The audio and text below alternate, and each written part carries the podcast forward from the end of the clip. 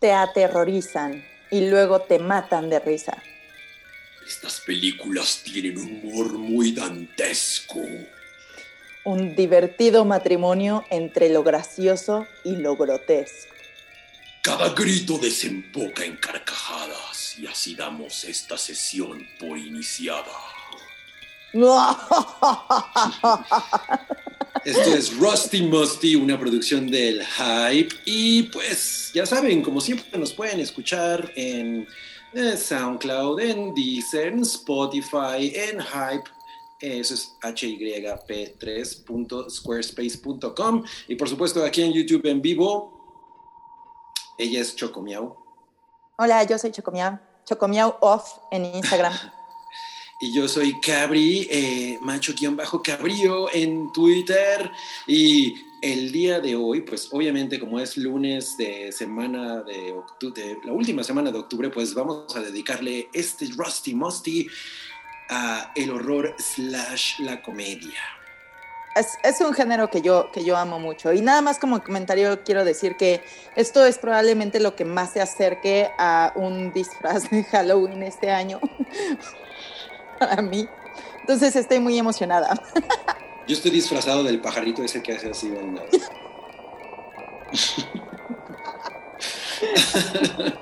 Ay, qué tonto. Y en esta ocasión tenemos plato fuerte y guarniciones. El plato fuerte que es... Yo tengo que hacer una, un paréntesis aquí. Podíamos haber hablado de mi comedia de horror favorita en la vida que es Fright Night. Ajá pero he hablado demasiado de esa película, entonces voy a hablar de mi segunda película favorita de comedia de horror, que es, vamos a hablar, que, es Brain Dead. Yo creo que es mi primera, o sea, mi, mi, mi comedia de horror favorita. O sea, es, es, es una de, de esas cosas que me parecen extremadamente creativas y súper inteligentes y súper efectivas para lo que quieren ser. Y además es la primera película que yo vi de Peter Jackson. Entonces, el plato fuerte es Brain Dead de 1992 y las año. Eh, el año en el que Chocomiao nació. O sea, esa película es tan vieja como tú. Así es, así es, a mucha honra. Y las guarniciones son An American Werewolf in London o Un hombre lobo americano, en Londres. Ah, no, en Londres. En, París es la secuela, es terrible. Perdón. Es de 1981 y la tercera es una, esta nos costó mucho trabajo llegar a, a, qué íbamos a hablar, porque había muchas opciones, pero bueno, decidimos que es una película de la que no se habla tanto y, sin embargo tiene como pues muchas razones para ser mencionada. Tiene mucho eh, encanto. tiene mucho encanto. The Return of the Living Dead de 1985. Y pues ya eh, arrancamos esta noche con 47 personas viendo este este Musty. Y pues vámonos, vámonos a la carnita, vámonos a la, al tuétano, al, Brain Dead slash Dead Alive de Peter Jackson de 1992. Se llama Dead Alive en, en, Estados Unidos porque ya existía una Brain Dead cuando esta película salió. ¿Cómo llegaste tú a esta película, Choco? Bueno, como con la mayoría de las películas de las que hemos hablado hasta aquí, todo fue por tu culpa. Eh, el señor Cabri. Me da culpa, me da eh, culpa, me da culpa. Black Philip lo avala. no, la verdad es que antes, antes de que yo conociera a Cabri, las películas de horror y todo el género de zombies, e, etcétera, no era mucho lo mío. La verdad es que eran cosas a las que yo les huía mucho, porque en general el horror hasta el día de hoy es, de esas cosas con las que no siempre me siento cómoda, ¿no? Entonces, em, como que Cabri trataba, trataba de decirme, no, pero es que hay unas que, que son muy chistosas, es que hay unas que, que no te van a dar miedo, ¿no? Yo decía, bueno, es que sí, es que no, bueno, a ver. Entonces, eh, empezaste poniéndome algunas, algunas películas un poco del género de, de comedias de zombies, como Zombieland y como Shaun of the Dead. Y en algún momento, mm, cuando querías ponerme esta, me dijiste, bueno, es que también es una comedia de zombies. Y dije, pero es que me va a dar miedo. No, no te va a dar miedo. Y la vi y me parece que es la mejor película de zombies en la historia porque es, no da miedo.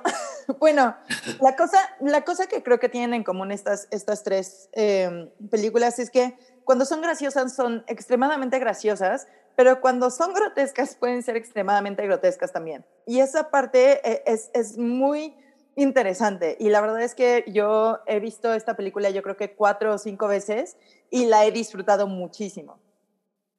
Justo a, mí me pasó en alguna manera una cosa similar porque mm, eh, yo cuando la vi, la, vi en, una, en uno de los momentos más chidos que yo he tenido en mi relación con el cine, que fue un festival de cine, de, más bien de cómics y ciencia ficción que se hacía en los 90 que se llama MESIF.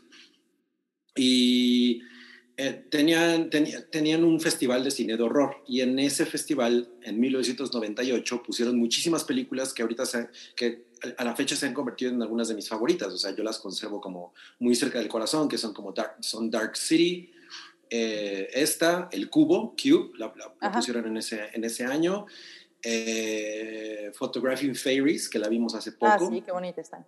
Y, ah, pues usted es el cartel, el cartel de esa MESIF, la de 1998, que tenía este festival de cine, ciencia ficción y fantasía y horror, y entre ellas estaba esta película de Pierre Jackson, Brain Dead. Entonces, las funciones de prensa eran como a las 11 de la mañana en el, en, el Centro Cultural Universitario, en la Julio Bracho, una de esas eh, salas.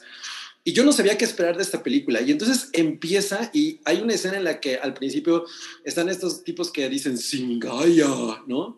que, que es que es como un, hay un tipo que se roba un mono y lo van persiguiendo y de pronto le cortan los, un brazo a machetazos, pero se ve como muy salvaje eso. Pero está filmado de una manera que es graciosa. Entonces yo decía, yo no sabía qué esperar de la película y yo decía, ¿me tengo que reír con esto o tengo que estar asqueado? ¿No? O sea, creo que es una comedia, ¿no? Es muy cruel para hacer una comedia y los güeyes a la cámara, singaya, ¿no? Ese es el postre gringo, Dead Alive, así es como se llama en Estados Unidos. Y, y, ya una vez que empieza la película te das cuenta de que es en verdad muy grotesca y que, y que vas y que te tienes que abrochar el cinturón porque lo que vas a saber es un festín de sangre como nunca habías visto. Se usaron, según tengo entendido, 300, 300 litros, para la última secuencia de Exacto, solo para la, última. Entonces, es considerada la película más sangrienta de la historia, Brain Dead de Peter Jackson, y probablemente mi película favorita de Peter Jackson. No, a ver, espérate, ahí sí te calmas, por favor, porque, a ver, o sea, sí, sí existe El Señor de los Anillos, entonces tú, tú disculparás, y sí es muy grandiosa, pero, pero creo que también cualquiera que la vea puede entender por qué tenía una mente tan grandiosa que después pudo, pudo ejecutar El Señor de los Anillos sin ningún problema. Es como el mejor film estudiantil de la historia. 100%. O sea, todo, todo el presupuesto está perfectamente utilizado. De hecho, el güey gastó mucho menos de lo que había pensado. Yo me acabo de encontrar esta imagen que está ahorita, este póster, que es el póster, es un póster japonés. No, bueno. es como, ¿qué, ¿qué, está pasando aquí? ¿Qué es lo que querían decirme? esa enfermera, o sea, hay una enfermera, pero no es esa enfermera. No. Y eso no tiene nada que ver con cómo funciona realmente la historia. Ajá, o sea, el bebé sí sale, pero esa enfermera no tiene nada que, sexy, no tiene nada que ver. Entonces, ¿de, de, qué se trata esta película? Ok. Eh, ajá, a ver, tú, bueno, tú describe. Eh, la película se trata de este eh, animal que es un mono rata de, de Sumatra. Sumatra, ajá, Sumatra, que pues llevan a un a un zoológico de Nueva Zelanda, ¿no? En eh, Wellington, ah, capital de Nueva Zelanda. Exacto. Entonces, pues eh, este, este mono rata está muy violento y los efectos son una maravilla. Y cuando digo maravilla, no digo que estén perfectamente bien hechos, probablemente todo lo contrario, pero eh, son extremadamente efectivos. O sea, sí, sí es como ver la, la, la original King Kong, pero en un mono rata zombie, ¿no? Exacto. Y eso, es, es, una, es una cosa que, que es muy especial. Eh, y bueno, este, este animal muerde a una, una señora mayor. Ese, ese justo. Ese es el mono rata y se mueve así. Sí, justo así. Hasta te pareces con esa máscara. y, ajá, y esta, esta señora es como una es una madre muy dominante. A mí me recuerda a la mamá de Pink Floyd, The Wall. La, mamá de la que habla Roy Waters en, esa, en, ese disco es ese tipo de mamá, ¿no? Dominante. Totalmente. y, tiene, y su hijo tiene un complejo de Edipo muy cabrón. Entonces, él se llama Lionel, ¿no? Lionel. Y él vive para la madre. Y entonces... 100%. Eh, de pronto es mordida por esta rata y entonces él, y, la mamá mata a la rata que está en, ¡Ah, un es cierto! Le aplasta el cráneo. Le aplasta es la cosa más increíble. Es como, ¿qué estoy viendo? Se ve súper chafa, pero se ve súper asqueroso y es increíblemente gracioso. O sea, no puedes dejar de cagarte de la risa, pero estás viendo una, una asquerosidad completa. Entonces, esa escena como que pone el tono para lo que estás por ver, que es un absoluto festival de mal gusto. Exacto. Y, de genialidad para hacer cine con pocos recursos, que, que simplemente es la razón por la que Peter Jackson fue el güey perfecto para dirigir El Señor de los Anillos. Exactamente. Y, ah, bueno, está eh, Paquita. Paquita María eh, Sánchez. Exacto. Ella es un gran personaje. Ella es como el interés amoroso de Lionel. ¿Por qué? ¿Ya te dio calor? Ya me está, ya me está sudando la cara. Ahorita me lo vuelvo a poner. Ella es el interés amoroso de Lionel. Y bueno, pues estos dos. Eh, em, primero vamos viendo como, como todo el proceso de, de zombificación de alguna manera de, de la mamá, que es que es una, es una experiencia muy desagradable.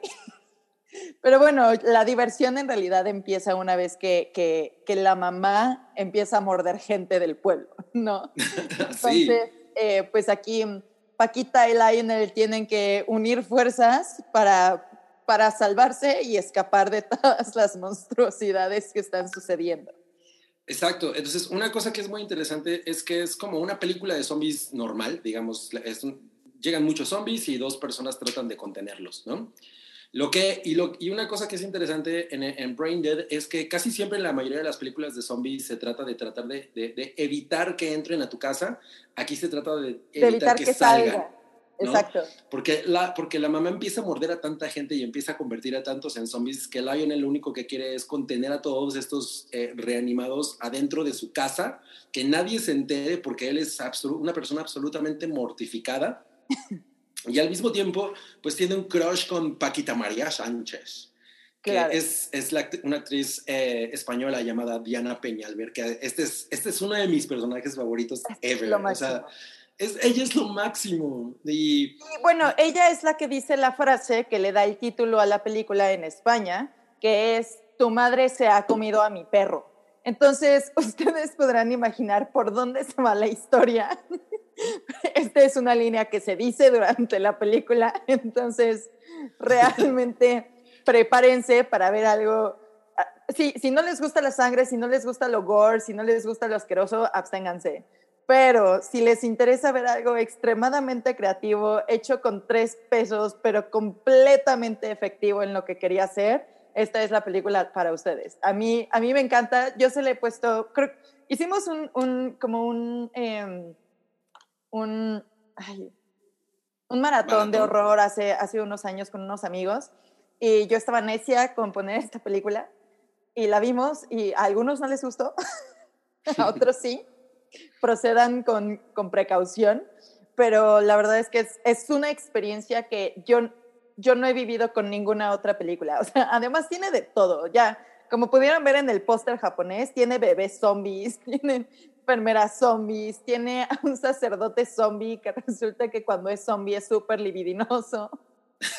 sí, es, todos los personajes son memorables. Una cosa que me gusta mucho de la película es que tiene muchísimos personajes, pero todos tienen, un, tienen una característica que, los, que hace que los, que los quieras. Exacto. O, que, o, que, o, que, los tengas como, a lo mejor no los quieres desde la perspectiva de, es que me caen bien, pero los quieres porque son personajes completos. O sea, la mamá, por ejemplo, tiene esta cosa en la que ella quiere ser una mujer de alcurnia y hay una escena en la que van unos tipos que son como de la como de la Liga de la Decencia, eh, o algo así, y, y, esta escena es eh, cuando, ella le echa la pus en el... ¡Ah!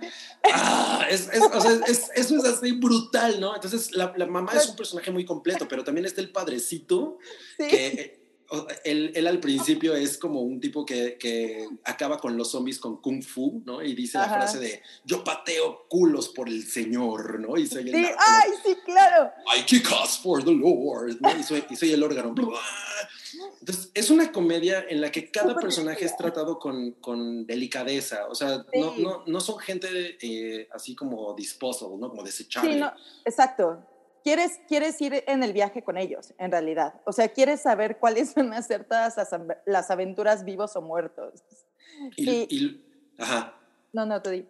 No, que luego llega el tío este, el, el cuando muere la mamá, porque pues la mamá se convierte en un zombie y todo, llega el tío que es el que quiere quedarse con todas las propiedades y es otro personaje que es súper chido porque lo odias. Es así como, güey, a ese güey quiero que le vaya muy mal, ¿no? Y además empieza a tirar la onda, em, empieza a ser como muy como muy Me Too, ¿no? Con Paquita María Sánchez. Ah, esta es la escena en la que el padrecito y la enfermera empiezan, que ya están zombificados, empiezan a, fajarse, ¿no? Y se empiezan a tocar por abajo de la mesa. Es, una cosa realmente, realmente grotesca. Pero la verdad es que el clímax de la película es un tanto inesperado, es súper efectivo. La manera en la que pasa es, es, es eh, de nuevo como, como la original King Kong en cuanto a efectos y en cuanto a cómo está hecho, pero te da una satisfacción al final y esos 300 litros de sangre falsa que se usaron para esa última escena, de verdad que valen la pena. Nunca se le ha dado un mejor uso a una podadora de césped en la historia del cine. O sea, es absolutamente brutal. Y, ya sabemos que para el apocalipsis zombie, no katanas, no sierras eléctricas, no pistolas, lo más efectivo va a ser una podadora. Una podadora, por supuesto. Mientras tengas gasolina, Exacto. la podadora va a funcionar. Entonces, es, es una comedia muy grotesca, con efectos muy baratos, pero, pero tiene esta magia de que te das cuenta de que mientras una historia esté muy bien contada y tú te enamores de los personajes, es, es absolutamente efectiva. Porque no solamente, no es solamente graciosa por ser ridícula o por ser, o por ser enfermamente sangrienta, porque lo es. Sí, sí, pero, sí. pero, los personajes son maravillosos y, y todos, y, y, a todos los, los terminas por, por adoptar, ¿no? este bebé, es, Peter Jackson eh, terminó de filmar la película con 45 mil, eh, creo que son dólares neozelandeses, eh, menos, ¿no? O sea, Ajá. Y de, y de, pronto utilizó eso que le había sobrado para filmar esta escena en el parque, que son como, como 650 mil pesos, ¿no? Entonces dijo, ah, pues los puedo usar para, usar una, para hacer una última escena. Se nota que es una cosa muy diferente, porque yo, sí. yo, yo, siempre decía, esta escena se siente como distinta, pero sí. es increíblemente vulgar, ridícula, grotesca, porque este es el hijo de la enfermera y el padrecito, el bebé zombie. Entonces, o sea, él, él, él, él no, no, una cosa que me gusta mucho es que no, no se pone barreras con el mal gusto. Aquí está el padrecito cuando dice, for the Lord. ¿Ya ves sí. que sí da calor? Sí, no, yo, no digo que no, yo soy la primera. pero no estaba contando con que tú lo hicieras primero. Eh, no, pero, pero la verdad es que yo creo que, de nuevo, vale mucho la pena verla porque sí te das cuenta de que hay una genialidad en cómo está creada y hay una genialidad en cómo está escrita y hay una genialidad en cómo está dirigida.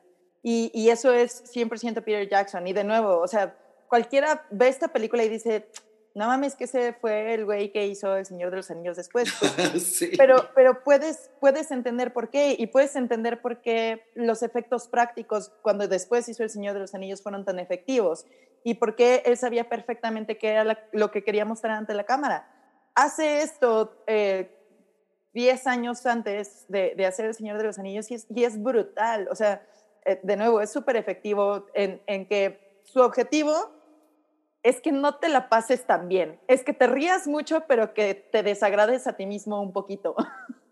Sí. Entonces, eh, eh, no, iba a decir que vas a ver, vas a ver mal gusto, vas a ver escenas asquerosas, vas a ver un gore que está por encima de todo lo que hayas visto y te vas a divertir muchísimo, porque si hay algo que tiene es que es muy, es inmensamente graciosa. Y, sí. si, y, si, y si empieza y, y, y, dices, ay, no estoy, el tono, ¿qué pedo con el tono? Es raro porque es muy, muy grotesco para quererme hacer reír, pero poco a poco te vas acostumbrando y dices, ah, claro, esto es, esto es absolutamente genial, ¿no? Totalmente. Eh, creo que es un buen momento para leer superchats que nos están dejando, eh. por, supu Cloud001 nos dice, estaba a punto de quedarme dormido, llegaron a tiempo para darles mi apoyo de siempre mejores amigos. Sí, sí me yo mello. Mi Big Fab es de los 90.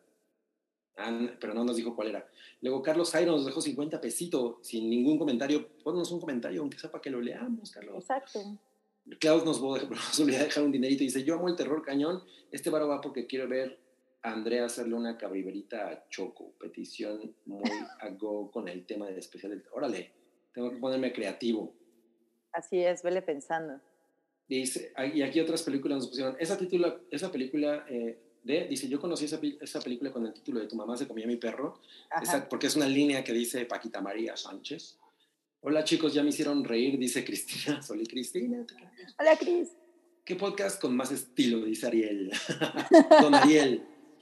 Luis Armando Castro dice, yo la vi gracias a un episodio de Abajo de Sariñana que hizo Cabri con alguien más. Ay, no me acuerdo con quién hice ese, ese podcast, pero estuvo muy, seguro estuvo muy divertido, porque cuando hablamos de Brain Dead hay mucho humor. Eso sí. Tengo que hacer una cabribrita, Choco. Bring it on. A ver, estaba la Choco cocine y cocine cuando llegó el cabri y se comió todo con el cucharón. La Choco dice, todavía ni lo he metido al horno. y el cabre dice, bueno, pues aún así, qué sabrosón. Pero yo pensé que las cabriberitas no rimaban. Ahora ya están rimando. Ah, ok. Con 100% más rima. Tenemos tres superchats. Ya, ya, ya, ya, los leí, ya los leímos. Eh, bueno, continuamos. Eh, vean Brain Dead de Peter Jackson sin Véanla con cautela, de nuevo. Si, si no les gusta el gore, si, si les dan arcadas cuando ven cosas desagradables, si no están dispuestos a, ver algo, a ver orejas cayéndose en platos de sopa y comiéndose y todo, mejor absténganse. Pero si están abiertos a una experiencia de, de una película de zombies que que dijo, yo voy con todo y lo voy a hacer a mi manera y voy a ocupar 300 litros de sangre para el clímax de mi película. Entonces, sí, dense una vuelta, sí vale muchísimo la pena. Yo soy súper fan. para mí es como lo que es posible hacer con el cine. Simplemente tienes un propósito, lo haces perfectamente eh, como, como tú lo estás viendo en, en tu mente y la ejecución es perfecta. Es una película muy de nicho, no es, no es, para todo el mundo, pero es inmensamente divertida. Y si nunca la han visto, prepárense porque va a ser bien interesante. Traten de no comer antes, eso sí. sí. Y como extra les podría decir que vean One Cut of the Dead, que es que ah. últimamente que es la, la acabamos de ver y me pareció gloriosa, me pareció como muy al nivel. Eh, ah. está, en, está en DVD, Sí, sí, sí se las recomiendo. Digo, yo creo que sí es, sí es un género diferente, pero, pero eh, creo que estás hablando un poco de, de, justo la capacidad de hacer cosas creativas con el cine. El otro día estaba, estaba escuchando a, a, alguien que reseña películas y así, o que eh, crítico de películas que decía, es que ya todas las historias se hicieron y ya todos los efectos se hicieron y todo, de repente regresas a estas cosas y dices, no, no es cierto, alguien tuvo que empezar por hacer algo diferente y alguien no tenía los 100 millones de dólares que se tienen ahora para algunas películas grandes y empezaron por hacer algo súper pequeñito, súper creativo y efectivo que hizo que se les volteara a ver y que después les dijeran, ok, ahora vete a hacer algo más grande. Entonces, yo creo que sigue habiendo mucha creatividad. One Cut of the Dead, como dices, también es tiene mucho esa, esa, esa parte de ser genial con tres pesos, ¿no? Sí, y es absolutamente genial. Pero tienen que verla hasta el final porque cuando, eh, cuando empieza es como de, ay, ¿esto qué? Aguántense. y cuando acaba es como, güey, esto es una obra de arte. Sí, o sea, se va transformando esa película, One Kind of the Dead, y eh, se convierte en una obra de arte. Eh, ok, alguien, ah, mira, Jacobo, Jacobo Falcón puso, Sí, ya vi One Cut of the Dead y es muy buena, es muy divertida, es, es maravillosa, yo, yo, la amo. Yo, me reí mucho, la verdad es que especialmente la última parte, yo ya, yo, ya no podía respirar de la risa, lloraba y lloraba y lloraba y, y, ya no me entraba el aire a los pulmones. Tenemos 113 personas viendo ahora y denle ¡Eh! amor a Rusty Musty, denle una, una manita con el dedo para arriba y déjenos un super chat y lo leeremos con todo el cariño del mundo y con las voces más sexys que se han puesto en un video en YouTube. Eh, y ahora ajá. pasamos a las guarniciones. Es, es como el puré de papa y el arrocito que te sirven con el plato. Este- en este, exacto, en este caso sería, tenemos un, tenemos un, una hamburguesa guayu Ajá. y, y esta es, ah, Es la ensalada, es la ensalada de mandarina con queso de cabra y almendras. muy bien, bien jugado. Bien Yo sé con qué se acompañan esas cosas. 1981, An American Werewolf in London de John Landis, que es la película que hizo que Michael Jackson dijera, "Eh, quiero que estos güeyes hagan mi video. Y ese Mi video. Se, llamó, se llamó Thriller. Uf, esta película Para, es- para empezar, esta, esta, esta película me voy a poner a- de nuevo mi antifaz para, para seguir con la temática.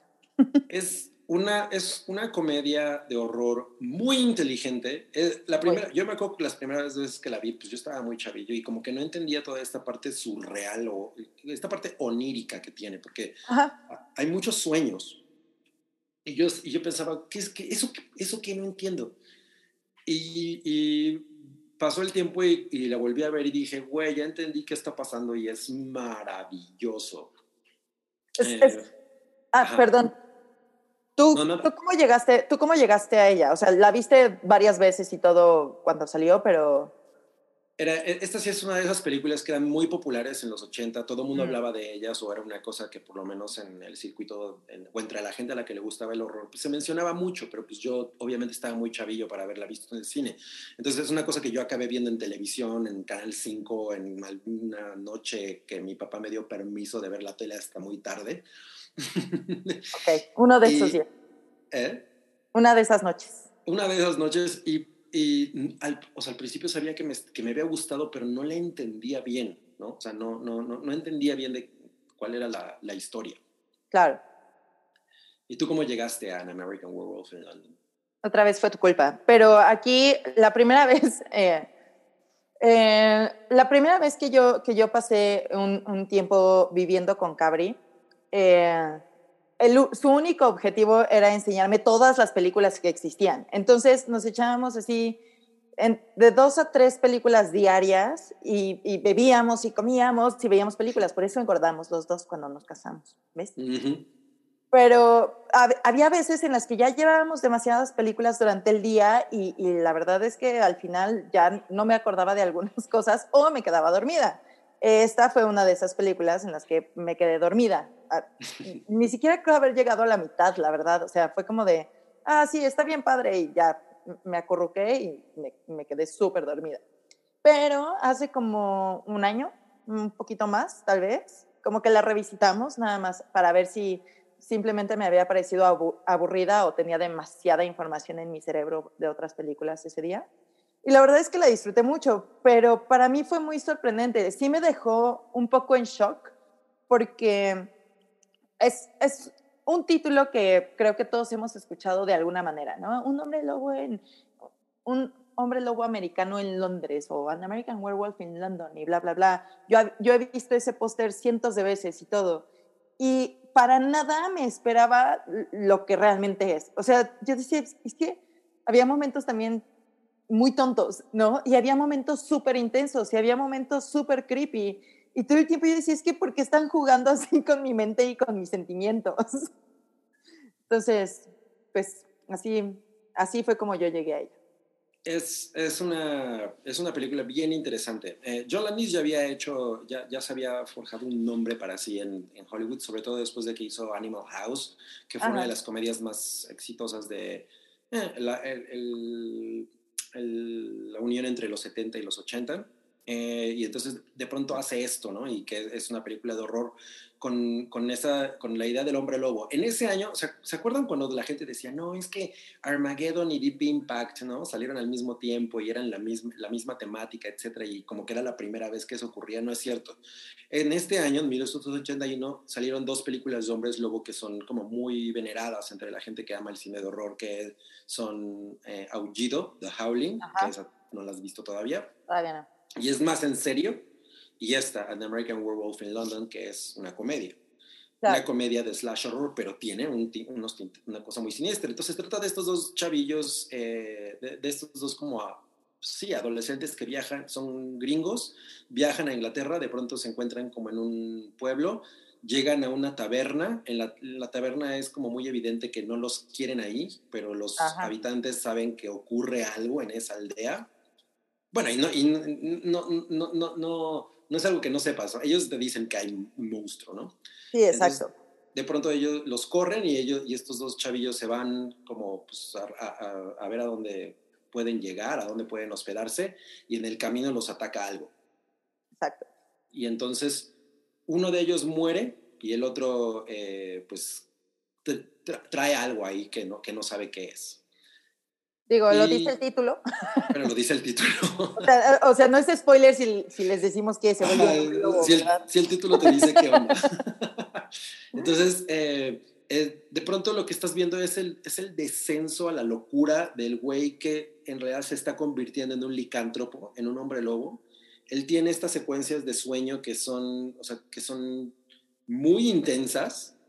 Es, especialmente, bueno, o sea, todos los momentos de Dave después del de, otro personaje son súper creepy y son súper intensos y al mismo tiempo son, son curiosamente chistosos. Sí, porque el personaje del que él se llama Jack. Entonces, a uno, lo, a uno lo, está, lo convierten en, hombre lobo, pero el otro lo, lo matan, pero, pero, está medio muerto.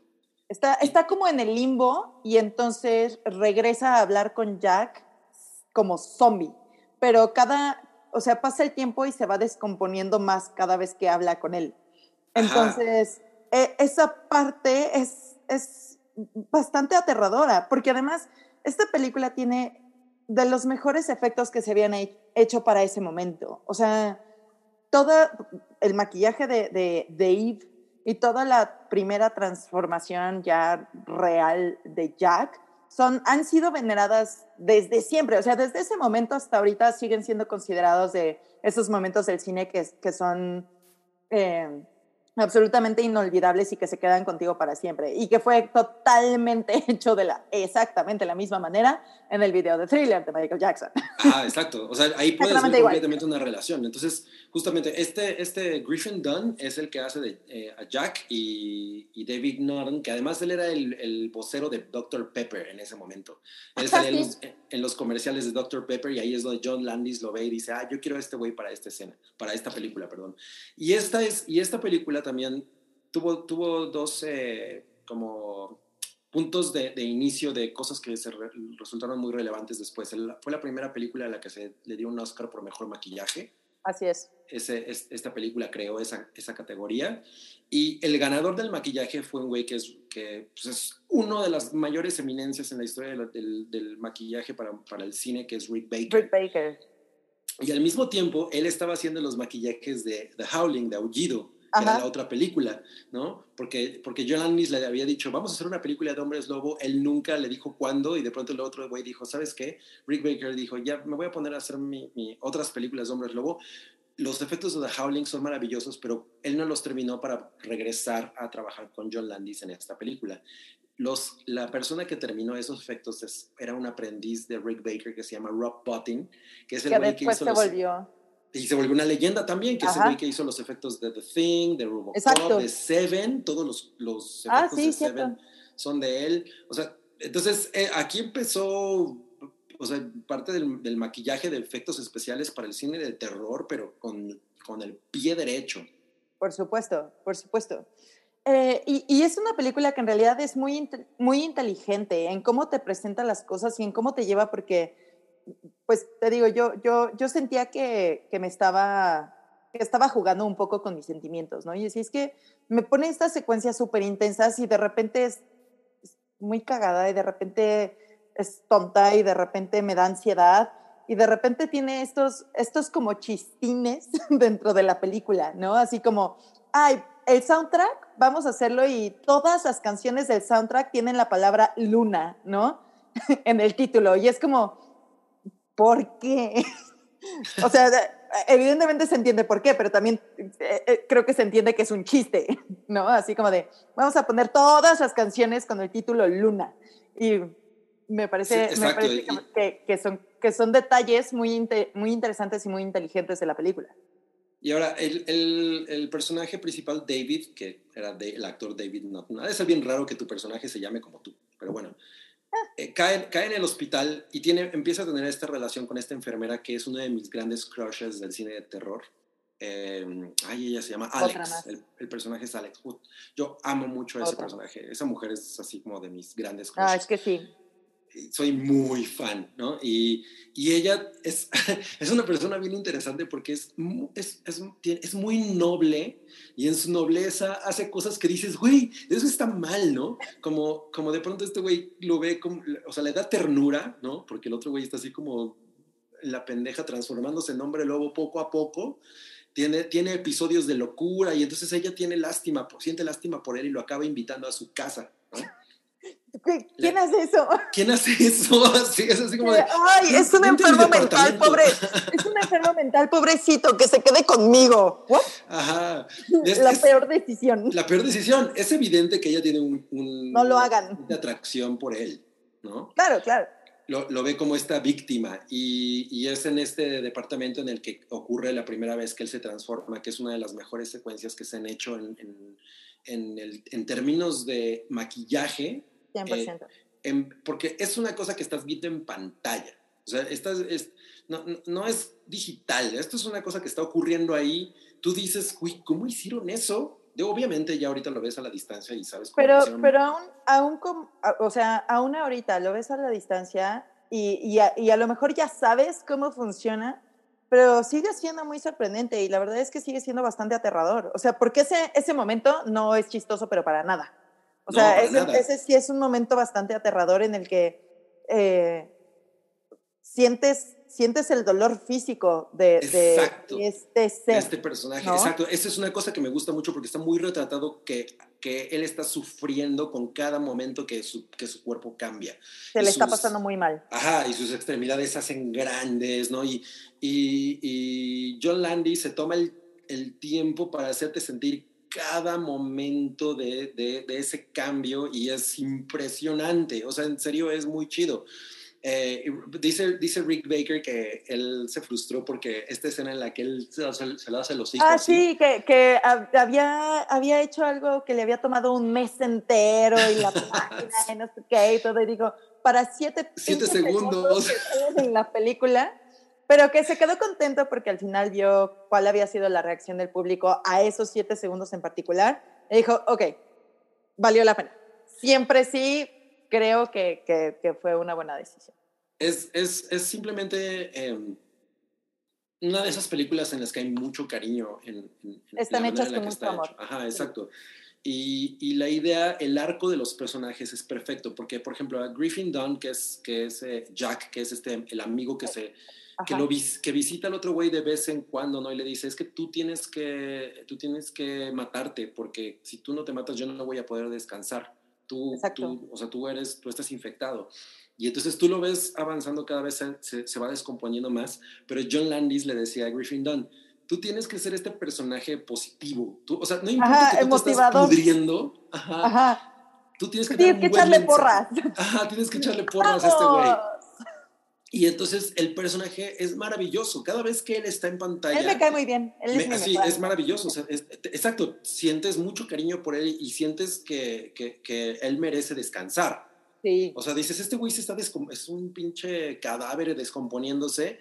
Oye, haz algo porque tu amigo Velo, ¿no? Está, se le está cayendo a pedazos. Ajá, exacto. Entonces, eh, eh, eh, esa manera de, transmitirte la, la pues, lo que está pasando, la, la, la, podredumbre de cada uno de los personajes. por un lado está un güey transformándose en lobo, poco a poco su mente está enloqueciendo completamente y por el otro ve a su amigo que está así, y hasta el final es un cadáver completo, que él decía, me voy al espejo y neta siento que me acabo de morir ayer y me atropelló un camión, ¿no? Eso era muy complicado. Entonces, es, un muy buen estudio de este descenso al infierno, ¿no? De, de todos los personajes, con partes de, de comedia pero es que es una comedia, a diferencia, por ejemplo, de, Brain Dead o Dead Alive, es una película que, que, se siente mucho más seria y que el humor a lo mejor no es, no es tan de pastelazo como en la anterior, ¿no? Aquí es un humor medianamente escondido entre lo que está pasando, en donde también no sabes cómo sentirte al respecto, no sabes, no sabes si, o sea, no es que te quieras reír a carcajadas, pero de repente sí hay momentos en los que dices, esto, esto es gracioso, pero, pero, pero de una manera diferente, ¿no? Entonces, siento que es, eh, el humor está llevado de una manera muy, muy inteligente. Siento que, que también cómo está dirigida y cómo te lleva el diálogo a, todo, crees en todas las cosas que están pasando, o sea, te, te, metes a ese mundo y dices, no, pues sí, es que, es que sí está cañón, ¿no? Sí. Sí, lo siento, hay una parte en la que él amanece en el zoológico y dices, güey, claro, así, o sea, obviamente si a mí me pasara eso, yo acabaría así. Si yo, si yo me volviera una mujer lobo a donde voy, pues sí, al zoológico. Entonces, si nunca lo han visto... o a una casa muy grande en donde tengan una casa para perro muy grande y pues, seguro también. Me quedo ahí. Si nunca la han visto, solo les tenemos que decir, recordar que esta fue la película que, que hizo que Michael Jackson dijera, güey, yo quiero que este equipo, el, el equipo que hace esta película, haga thriller. Y ya saben cómo terminó eso. Es maravillosa. Es maravillosa, maravillosa. ah, ese es el póster de The Howling. Ajá. The Howling es, es, em, es en serio o sea, a diferencia de, de, An American Wolf in London, es una película mucho más en serio, es más un drama y es una película de horror más, más directa. Tiene cosas bastante chidas, sobre todo hay una parte como de, de asesinos en serie y, la transformación también es muy, es muy similar a la de American Wolf in London. Sí, pero, tiene más, ajá, pero tiene una cosa más, más eh, sucia, más oscura. No hay, sí, no hay humor. En serio, como dices es más en serio. Está bien chida y sale la mamá de E.T., de, Wallace. Es la otra película famosa de esa mujer. De hecho, hay una, hay una referencia a eso en Scream, en la primera Scream. Eh, mira, eh, Leonard D. Goldstein nos puso, oigan, y mi Evil Dead 2 también está chistoso y sangre. Sí, la serie de Evil Dead es en realidad una de las más grandes comedias que se han hecho del horror, pero siento que ha sido tan mencionada. Es como lo que yo decía de Fright Night. Yo he hablado mucho de Fright Night, ¿no? Entonces, ¿para qué tocar la misma película de la que he hablado mil veces? Queríamos hablar de estas que no son tan, tan reconocidas. Entonces, vamos a pasar a la última película. A la última película de este menú de tres tiempos. A ver, ya ah, pasó. se, me olvidó una, antes de que se, me olvide, hay, eh, busquen en YouTube, hay una, hay una canción de Fantogram que se llama... Howling at the Moon. Howling at the Moon que un, un fan hizo un video de Howling at the Moon de Fantogram con, con, las, con escenas de American Werewolf in London. Qué maravilla. Y es increíble, es increíble. es una de esas cosas a la que a mí me gusta regresar y regresar a ver mucho porque le va completamente a la canción, la edición es maravillosa. Y, y, es como una muy buena eh, probada de cómo es la película. Sí, sí, totalmente, totalmente. Bueno, pues nos vamos con. Acaba. es que acabamos de ver este. Eh, Return, of the Living, Dead. Em, bueno, yo decía que, que si, si Brain Dead fue la hamburguesa Wagyu y um, An American Werewolf in London fue la ensalada de mandarina con queso de cabra, eh, ¿qué, qué guarnición dirías que es The Return of the Living Dead? Yo creo que son unas buenas papas fritas. sí, te iba a decir que el puré de papa, pero me, gustó más cómo lo pusiste tú. Son, son las papas fritas de, de, de, este plato. Y la verdad es que yo no la había visto, la vi que hace dos semanas, yo creo. Ah, ok, ya, ya regresamos al... Ok, va. Ya regresamos a la máscara. A la máscara. la máscara. Eh, eh, yo la vi apenas hace dos semanas. Eh, creo que la vimos a partir, bueno, yo la vi porque vimos un video en YouTube en donde hablaban de, de algunas películas de horror que han sido olvidadas, etcétera, etcétera. Y pues eh, llegué a esta película esperando una gran comedia y eso fue exactamente lo que obtuve. Sí, Return of the Living Dead es una película de 1985 que dirigió Dan O'Bannon, que es, era famoso especialmente porque él fue el güey que escribió Alien él, escribió la primera Alien. Entonces, eh, pues de pronto eh, se, le ocurrió hacer esta película que era como una especie de, homenaje a, las películas de George Romero, a Night of the Living Dead, pero además él la presenta como una secuela directa de la primera Night of Living Dead, pero es una comedia. O sea, pero no tiene nada que ver con el tono, ni con la idea, ni nada. No. Y, Nada más se quiso apañar de eso. Ajá, exacto. para hacer su propia, su propia historia. Su propia versión completamente. Y, y, además sabía que en los 80 el tono de la comedia con este tipo de cosas funcionaba mucho, ¿no? Y entonces decidió tomar la misma, o sea, la idea de la película es que Night of Living Dead es una, un caso real y entonces ellos, eh, lo que ocurre es eh, parte de esto. Este es el póster francés y esto me parece bien interesante porque es un póster muy sexy. O sea, sí, pero, pero a ver. Ese es un gran momento de la película, pero no tiene nada que ver con la parte más, o sea, con la parte importante de la película. Nada. No, nada, simplemente es como el momento más... Este, o sea, tenía, yo tenía, ¿qué? 1985, tenía 10 años. Yo no la vi cuando, salió, yo creo que la había visto como unos 3 años después, pero esto es algo que se me quedó muy grabado y es, y es, una cosa muy curiosa en, la historia de la filmación. Pero bueno, simplemente la trama es una cosa muy, muy básica. Se supone que lo que ocurrió en la, en la Night of Living Dead de Romero fue real. Fue real y estos dos personajes que estamos viendo ahorita en pantalla están cuidando los tanques donde están guardados los cuerpos que se rescataron de ese fenómeno. Entonces, el, y el viejo, por presumirle al, al, chavillo que, él, que eh, ellos tienen estos tanques, va y se los enseña y le da un golpe a uno de los tanques, así de, mira, pero esto lo hizo el gobierno de Estados Unidos y sí resiste. Y le da un, tan, un golpe y empieza a soltar una sustancia que empieza a reanimar a los cuerpos. Y por alguna extraña razón, esta, este, esta locación que es parte del gobierno de Estados Unidos está al lado de un cementerio. Ah, exacto. es, es, la verdad bastante, bastante, eh, bastante estúpida la idea, pero es bastante efectiva también. Y yo quería hacer el comentario porque antes de que yo viera esta película, había por ahí un meme rondando que una amiga me mandó y que de repente mientras estaba viendo la película, así me, me llegó y dije, no, no, no mames que es de esta película. Y seguro lo han visto, ¿es este? Sí. sí. Bueno, cuando, cuando salí ese momento en la película dije, ya sé con qué van, va a conectar la gente que nos vea en Rusty Musty. Si quieren ver por qué se está pudriendo por dentro, en serio vale la pena. Y ese momento de esa, esa cosa horrible es muy maravilloso. yo siento que es una película un poco em, caótica, ¿no? O sea, no, siento que sí tiene una línea muy, muy eh, está muy trazada y todo, pero de pronto se siente como muy caótica, como que llegan momentos en los que a lo mejor ya no saben qué más presentarte.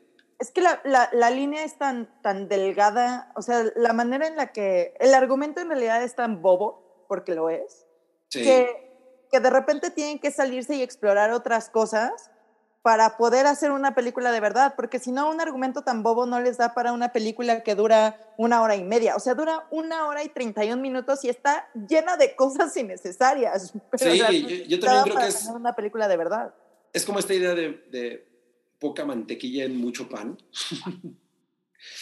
pero, oh, pero, pero al final le exprimen todo de una manera muy cagada. Ahora, hay un, hay un, hay un personaje que es el personaje de Trash. Trash. Bueno, todo ocurre porque estos poncitos que acabamos de ver en la imagen anterior están esperando al otro, al chavillo. Al que trabaja en, en, donde están estos tambos llenos de Ajá, exacto. Porque lo, pues van a ir a fiestear con él, pero como se está tardando para, para salir de, la, de, su chamba, ellos se meten al cementerio a esperarlo, que pues, obviamente es lo que, tú harías. Que deciden e, echar el drink en el cementerio. Yo nada más quiero hacer un pequeñísimo paréntesis aquí creo que antes de ver esta película, o bueno, mientras veía esta película, decía, a ver, ¿qué, qué clase de persona enferma va a echarse unos drinks al cementerio? Resulta que en, Dinamarca es muy común ir al parque a echarte unos drinks al cementerio porque el parque está bien bonito, ¿no?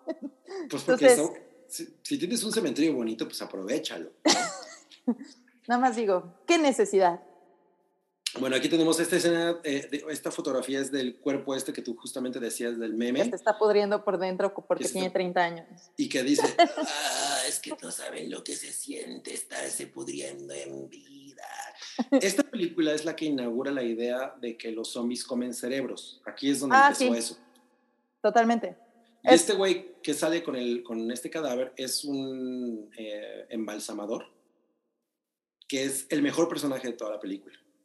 Eh, es el, es al menos el que, el que se toma más en serio su papel. O sea, porque puede ser que, que, ninguno de los personajes, ningún otro de los personajes es, o sea, se, están, se le están pasando padre y ya, ¿no? Y él como que sí trata de darle un poquito de carácter a su personaje y entonces eso lo hace un poquito más interesante. Así que tú que digas, uh, actorazo, tampoco creo. No, bueno, no, no, no, no. Pero sí tiene un poquito más de, de onda. Aquí es donde me tengo que detener porque tengo que hablar de esta mujer. Trash. Trash. Este, este personaje es una cosa bien curiosa porque los es una cosa muy típica de los 80. Ella es un, es un personaje es, una, es esta mujer badass que dice, tiene una línea que, que, que dice, a mí me gustaría morir comida por hombres viejos. Ah, quisiera que hombres viejos me devoraran, eso estaría bien chingón. ¿No? Eh, y yo siempre he pensado, ¿alguien ha conocido a alguien así en algún momento de la vida? Yo quería poner esta historia justo en este momento porque es lo que me recuerda siempre que la veo. Es, es una mujer muy atractiva. Hay una parte en la que ella baila desnuda sobre una tumba, que para, para los 80 eso era normal, ¿no? ah, es una tipa completamente desnuda bailando encima de una tumba, no hay bronca.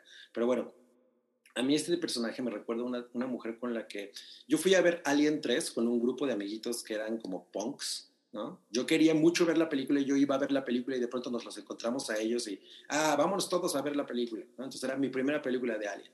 Pero ellos iban con unas morritas que eran punks, ¿no? Super punks. Entonces estábamos viendo la película y si, se, y si recuerdan Alien 3 es esta historia de eh, Ripley cae en una cárcel de hombres, ¿no? Y a mí me tocó sentarme al lado de esta mujer y ella me empieza a decir, a mí me encantaría estar en esa cárcel para que me violaran todos, ¿no? No, bueno. Y, y yo así, ajá, sí, déjame ver la película. No, pero es que imagínate que yo estuviera ahí en la cárcel sola y toda con entre Ay, güey, ¿por qué? así es como, es exactamente ese mismo tipo de personaje. Ay, sí, sí lo hay. Es, este tipo odiosa. pero es muy sexy. Y una cosa que es bien, eh, una anécdota de la... guapa ya. O sea, es que está, eh, eh, tiene, tiene este, este estereotipo de justo este tipo de persona que es muy hermosa y muy estúpida.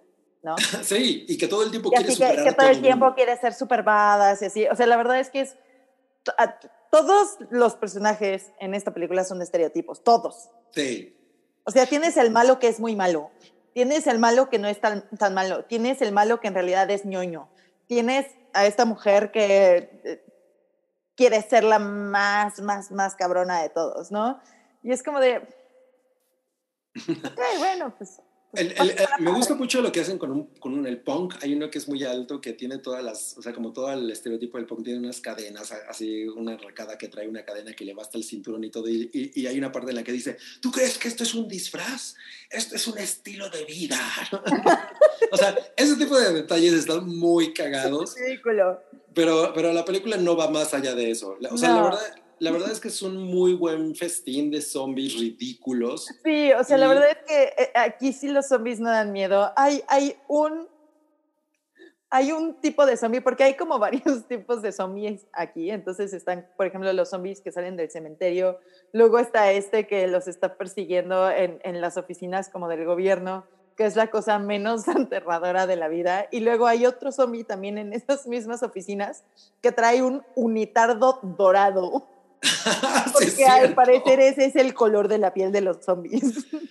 este, zombie, este zombie que estamos viendo en pantalla tiene un nickname, o sea, se le conoce como Tarman, que en español sería el hombre chapopote. y, y, a este personaje le fue tan bien que en la secuela lo repitieron. Y es el que dice, porque además estos zombies hablan. Es, la, ah, sí, claro. Ajá, entonces, al ser, hacer la comedia relación directa con of Living Dead de Romero, yo no sé por qué razón se supone que hablan, pero hablan, ¿no? Y dicen, Entonces, es, eh, eh, es, un, es, es, creo que es una película muy divertida. Lo es. Sí te la pasas bien. O sea, es una hora y media que dices, eh, ok, qué bueno haber visto esta, esta cosa tan tonta. Mira, aquí tenemos a alguien que, que puso, eh, ay, Yo vi Return of the Living Dead a mediados de los 90 en Golden Choice y me aterraba Tarman. Ah, justo lo- Golden Choice, que es este canal que se distinguía de por poner soft porn. Sí. Bueno, yo Entonces- nunca tuve cable, entonces a mí nada más me contaron. Pero tiene sentido que hayan puesto esta película que tiene una escena de una tipa que baila encuerada en una Tiene tumba. sentido. Que además eh, ella, este es un dato de trivia, ella traía vello púbico cuando empezó a hacer esa escena y entonces llegó un productor y regañó a Dando Bannon y le dijo, es que no podemos poner vello púbico en, en televisión. Y entonces No, bueno, ¿qué, Y qué- el- qué clase el- de idea es? Dando Bannon le ordena a esta mujer, bueno, rasúrate, No, bueno, no, por- claro, porque eso es mejor. es mejor, ¿no? Y el otro güey dice, no, eso es peor, se le ve todo. Pues entonces, ¿qué quería el joven? Y al final pues, le hicieron una cosa que, que la hacía parecer como Ken o como una Barbie, pero era muy incómodo de poner y ella tenía que ir al baño. Entonces a la mera hora en la película, si tú ves la, o sea, ves la película y te das cuenta de que hay momentos en los que la trae puesta y hay momentos en los que no. Entonces es como, mm, los 80 eran bastante aventados. Y además, Este- yo nunca he entendido por qué este zombie tiene el cabello rosa. Pues porque estaba adelantado a su tiempo. Ahorita ya todos quieren traer, todos y todas queremos traer ese color de cabello. Otra, otro me- Ay, bueno, este mon. Este, No. este es- este está bien cagado porque Dan O'Bannon odia esta toma. Pero además yo no entiendo por qué se repite dos veces en la película. O sea, ese, ese zombie se repite dos veces en la película. Sale así.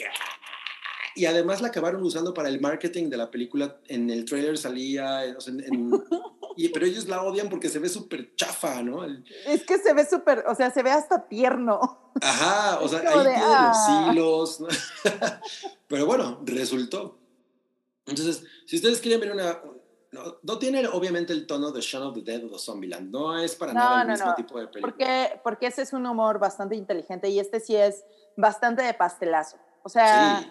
Esto, esto sí es de, de aventar huesos y de un güey en un unitardo dorado pretendiendo ser un zombie y de un, un zombie que dice que está pudriendo por dentro. O sea, la verdad es que es, es un humor mucho más básico en realidad, pero te la pasas bien. Este sí es como para para sentarte una noche con amigos y un bote de palomitas y beberle padre, la verdad es que sí, sí es una buena experiencia. Y si es como un maratón de zombies, si es un maratón de comedias de horror, si es un maratón de, no sé, películas viejas, lo que sea, la verdad es que vale la pena. O sea, también se nota, que es, se nota que es una película que, que fue hecha con una idea en mente, que querían llevarla hacia cierto estilo y todo, que no lo consiguieron y que pues al final es esta, es esta comedia bastante barata, que, que, que puedes notar que es bastante barata, pero que sigue siendo efectiva y que dices, ok, bueno, lo intentaron, le salió lo que le salió y yo lo voy a disfrutar. Oye, pues tenemos a Cintia Becerra que nos puso un dinerito, pero no nos puso ningún comentario. Ah, la próxima vez ponnos un Ah. comentario. Pero muchas gracias, Cintia. Gracias. Eh, pone, pone Luis Armando Castro, por cierto, el soundtrack está poca madre. Sí, está muy chido. Ah, po- pone Juan Santi. Ya hablaron de tu madre se ha comido a mi perro. Tu madre se ha comido a mi perro. Claro, fue la primera. Cerebros. Eh, nos pone Mariela Esmeralda. ¿Y van a sortear un iPad? No, no vamos a sortear un iPad. no, perdón. No, No, tenemos un iPad en esta casa. no, no está aprobado por podemos sortear. Y. eh, ah, mira, Alicia Sinfe dice: jaja, yo sí lo hacía cuando tenía como 20, pero los panteones de Veracruz ni están bonitos. Um, Bueno, hay de panteones a panteones, imagino que. al- alguien nos puso que quiere ver a Cliché, pero yo ni siquiera sé dónde está Cliché. Ay, cliché está de tu lado. Ah, ya vi, ya vi. Mira. Mi amor. Vean a Cliché. Ah. Hola. Uy, estaba toda dormida. Estaba toda dormida. Sí, está así de, uy, ¿qué hago aquí? Cerebros. Oigan, pues ya llegamos al final de este Rusty Musty de comedias de horror. Eh, espero que si no las han visto, American Werewolf in London, Brain Dead o, o Night of Living o Return of Living Dead, lo hagan. Se den una vuelta. Eh, el próximo episodio eh, vamos a hablar de eh, pues dramas sociales. Va a ser un tema un poco más intenso tal vez que el de la noche de hoy. empezando con Los Olvidados de Luis Buñuel, que creo que es la película mexicana favorita de Cabri. Sí, lo es. Luego ah, Ciudad de Dios. Así es. Y la última va a ser un reto para Choco y para mí, es Amores Perros, porque yo, no, yo no puedo con esa película, pero la voy a volver a ver ojos. Ojos distintos. Creo que dos veces han sido más que suficientes veces, pero va, va. Nos vamos a rifar, todo sea por Rusty Musty y por platicarles un poco de cómo nos sentimos ahora con eso. Con, ah, sí, está, eh, me parece interesante poder, volver a ver Amores Perros. Y alguien puso, Luis Armando Castro puso, lástima que las secuelas de Return of Living Dead están tan culeras, excepto la 3. La 3 está bien chida y también tiene esta, a, a una de las zombies más sexys de la historia del cine que hasta tiene unos vidrios así. O sea, de chavito yo estaba así como, güey, eso se ve hardcore. Y ella me encantaba, hay que, hay que, hay que verla. Ok. El próximo va a estar bueno. Oigan, pues muchas gracias. Qué, qué bella es Cliché, sí, es muy bella. Nada más Ay, sí. Está muy dormidita porque la, la, despertamos en la madrugada anoche. Sí, se despertó muy temprano. Pues muchas gracias por estar aquí. Recuerden, el próximo es de drama mexicano. No, de drama. social, drama social. Drama social. Y. Ah, no, no es en español porque Ciudad de Dios es, no, Ciudad de brasileña. Muchas gracias a Rui por estar detrás de los controles. Y esto fue Rusty Musty. Pasen muy buen Halloween. Diviértanse. Gracias por estar aquí. Bye. Tu apoyo es necesario y muy agradecido. Aceptamos donativos para seguir produciendo nuestro blog y podcast desde patreon.com diagonal el hype.